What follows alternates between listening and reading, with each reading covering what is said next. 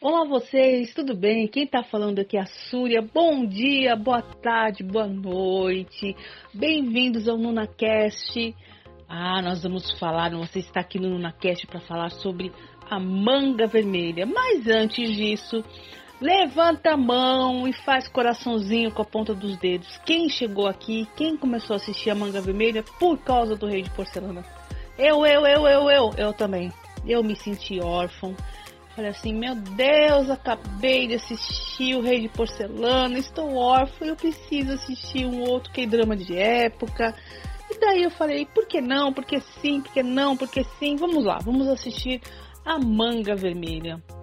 Esse K-drama de época estreou quase juntinho com o Rei de Porcelana, mas para não confundir, que eu sou o tipo de pessoa que confunde tudo, eu peguei e falei assim, hum, vou assistir um primeiro. Ele acaba antes, assim depois eu sigo adiante com o outro. E olha que eu dei uma olhadinha no trailer da Manga Vermelha, sem spoilers, gente, agora. E eu acreditei o seguinte, a hora que eu vi o trailer eu falei, hum, é um romance vai mostrar uma moça que gosta muito de livros, que é apaixonada pelo rei. Hum, acho que é bom, eu vou deixar para depois. E olha, eu fiz uma maratona agora. Acabou o Rei de Porcelana. Falei assim, bom, estamos com 11 capítulos da Manga Vermelha. Então vamos maratonar? Vamos sentar e maratonar? A melhor coisa que a gente gosta de fazer é maratona, né? A gente já fica pareado aí com os episódios inéditos, a gente já pode comentar com as amigas, nas redes sociais, nos grupos. Aliás, eu gostaria de agradecer todo mundo que está me seguindo, me acompanhando, ouvindo o podcast. Muito obrigada pela companhia de vocês. Eu amo falar sobre que drama de época, de aventura, policial, de terror mais ou menos. Assisti aí o Happiness mais por causa do meu parque antigo, mas foi muito bom, mas isso é uma outra história. Vamos lá. Eu vou falar um pouquinho, antes de falar sobre o K-drama mesmo, o, a manga vermelha, eu vou falar uma coisa. Gente, é injusto, é injusto fazer um comparativo entre K-dramas de época ou qualquer história. Eu particularmente já assisti vários, estou quase me especializando em K-drama de época.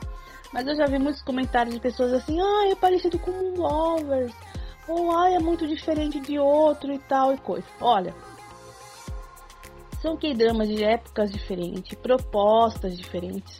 Então eu acho que é injusto você sair do Rei de Porcelana, que é um K-drama totalmente frenético, no bom sentido da palavra, uma velocidade totalmente diferente, que tem um mistério que você já fica sabendo logo no primeiro episódio, aquele romance e tal, e depois você cair num outro K-drama, como é Manga Vermelha, que ele é um negócio que é desenvolvido, sabe, como diria minha mãe, ao banho-maria, com muita calma, com aquele ritmo bem lento, você não sabe exatamente até onde vai, por que ele vai, aonde ele vai, qual o objetivo.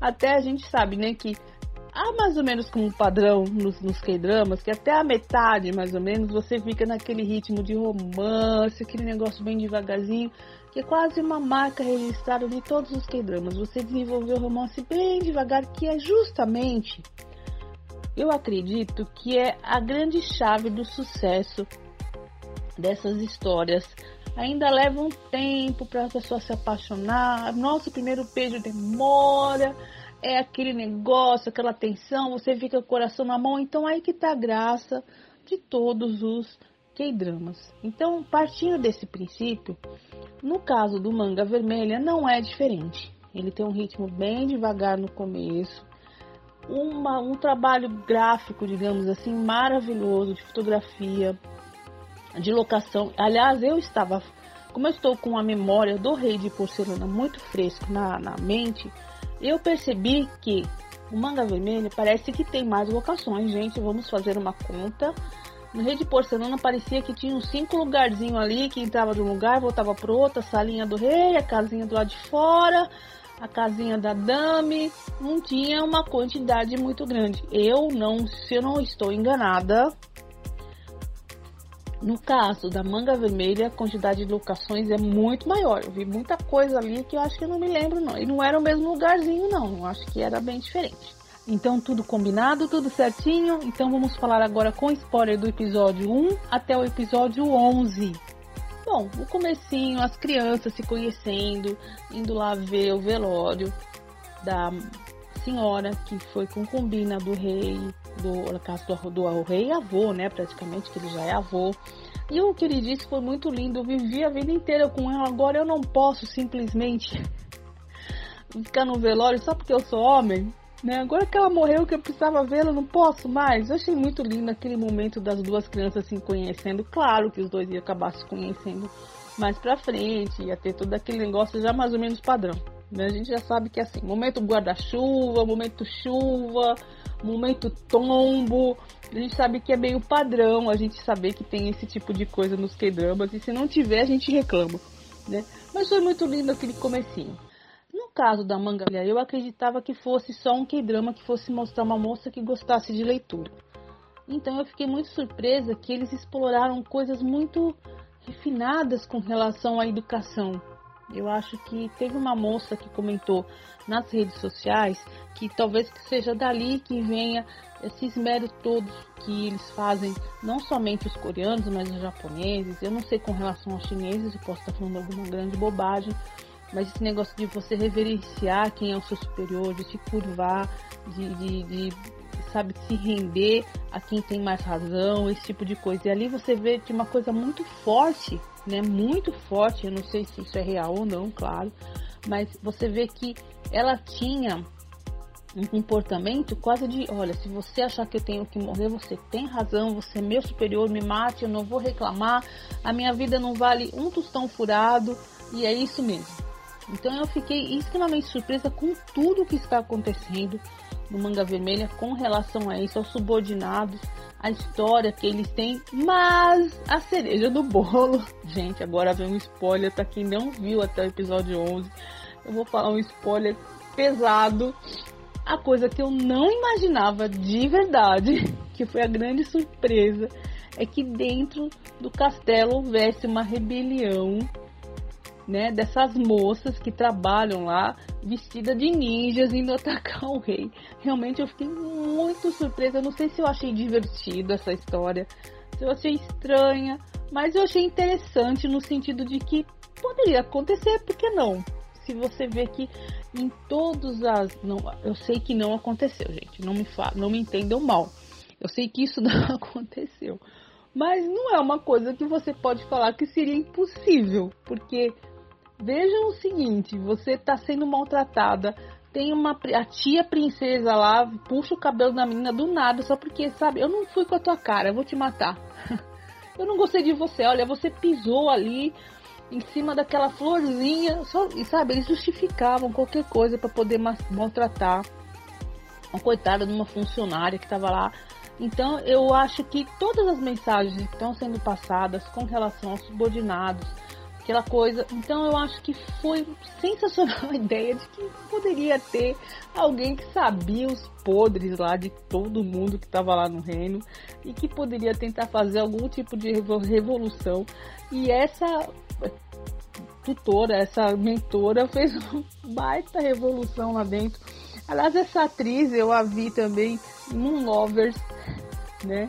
E também numa, num outro K-Dramas que eu assisti que ela fazia uma vilã. Então na hora que ela apareceu como, como uma pessoa boazinha, eu falei assim, hum, tá fazendo papel de boazinha? Nossa, né? Depois revolucionou tudo, né? Era a grande mentora de tudo e tudo mais. Estou no capítulo 11, eu não sei o que, que vai dar daqui pra frente.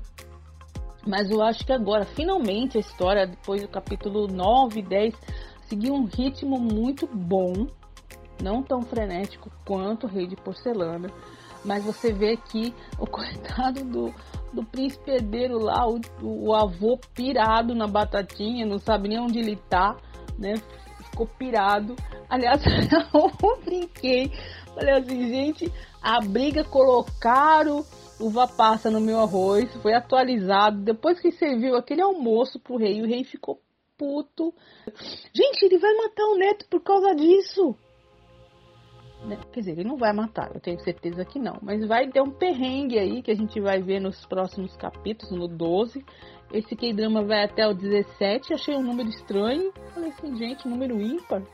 Mas tudo bem, né? Contando os minutinhos a mais e tudo mais. O que mais que eu tenho que acrescentar? Ah, estou amando, amando o romance dos dois. Você vê que a insegurança que existe entre os personagens. Ai, será que ele gosta de mim? Será que ele não gosta de mim? Ele mesmo sendo rei, ele tem aqueles roupances assim de eu, você é, você é minha pessoa. Que aliás essa primeira, essa primeira frase eu ouvi em um Loves, eu achei muito estranho. Eu falei assim, como assim você é minha primeira pessoa? Tudo que tiver em você é meu.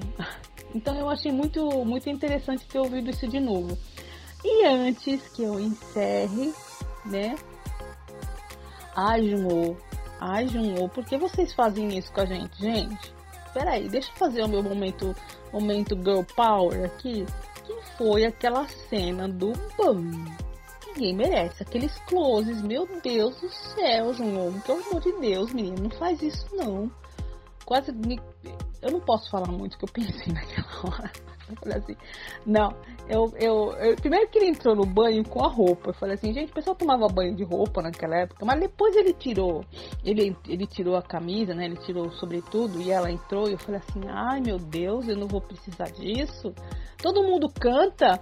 Né, eu pesquisei sobre esse menino, todo mundo canta lá na Coreia, eu já falei isso, né? Acho que todo mundo canta lá, né? O cara já nasce lutando e cantando. É uma beleza.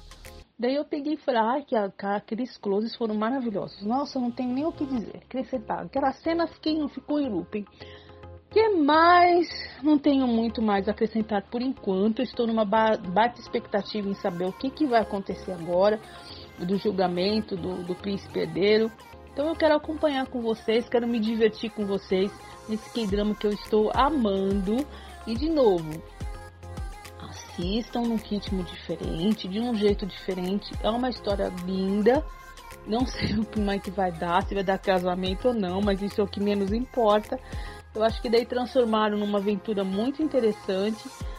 Dá para você refletir sobre: será que ser rei é uma coisa interessante? Será que realmente é muito bom? Então aí que você tem que refletir. Será que vale a pena? Você, será que o rei também, ou o herdeiro do rei, ele também já não é um escravo do sistema? É algo para se pensar bastante. Então espero ver vocês na próxima semana e um beijo para vocês. Não esqueçam de acompanhar a gente nas redes sociais, no YouTube, no Instagram, no Facebook. Fiquem bem. Falou.